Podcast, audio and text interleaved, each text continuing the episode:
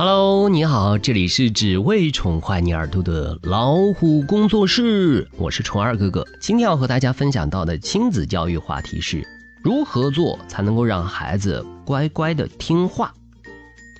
第一，说一次就做，唠叨和批评是枯燥而且并不起作用的。你的孩子会结束与你的对话，并且不知道为什么你感到更难过。如果你想给他最后一次跟你合作的机会，提醒他。如果他不配合，会带来的后果，然后开始计数，数到三。第二，保持简单和积极向上。如果你可以用简单的语言给出明确的指示，你的孩子会知道你对他的期望。例如，当我们过马路时，紧握住我的手。以积极的方式陈述一件事情，会让孩子往正确的方向思考。例如，请关上门，要比不要让门敞开着效果更好。第三。为具有挑战性的情况做准备，有的时候同时照顾孩子和做自己的事情会非常的棘手。如果你提前考虑这些具有挑战性的情况，你可以根据孩子的需求来做计划。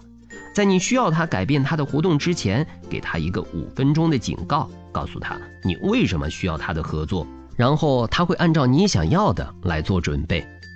第四是责任和后果。随着孩子年龄的增长，你可以让他们对自己的行为承担更多的责任。你也可以给他们机会去体验自己行为带来的后果。你不必一直扮演坏人的角色。例如，如果你的孩子忘了把他的饭盒放在包里面，他将会在午餐时间挨饿。饥饿这是他自己造成的后果。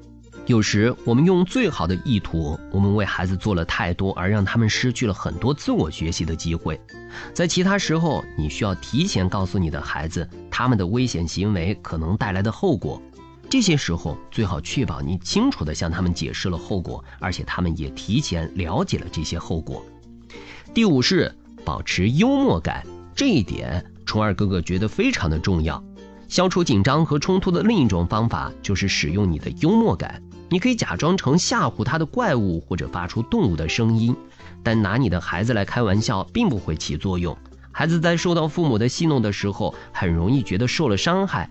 只有让你们都大笑的幽默感才有用。第六点也是最后一点，让孩子感觉到自己很重要。当孩子们感觉自己可以为家庭做出贡献的时候，他们会非常的高兴。开始让他做一些简单的家务，使他成为帮助家庭的重要组成部分，这将使他会为自己能够帮助家庭而感到自豪。如果你可以让你的孩子多练习做家务的话，他会继续努力，而且做得越来越好。做一些安全的家务活儿，让孩子有责任感，培养他们的自尊心，对你自己也会有帮助。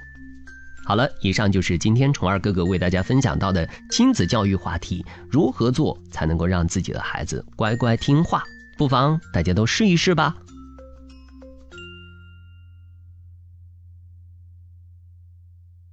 好了，今天的分享就到这里，欢迎订阅微信公众号“老虎小助手”，进入右下角会员中心，收听本专辑完整音频，获取超过一万个中英文有声资源。下期节目再会。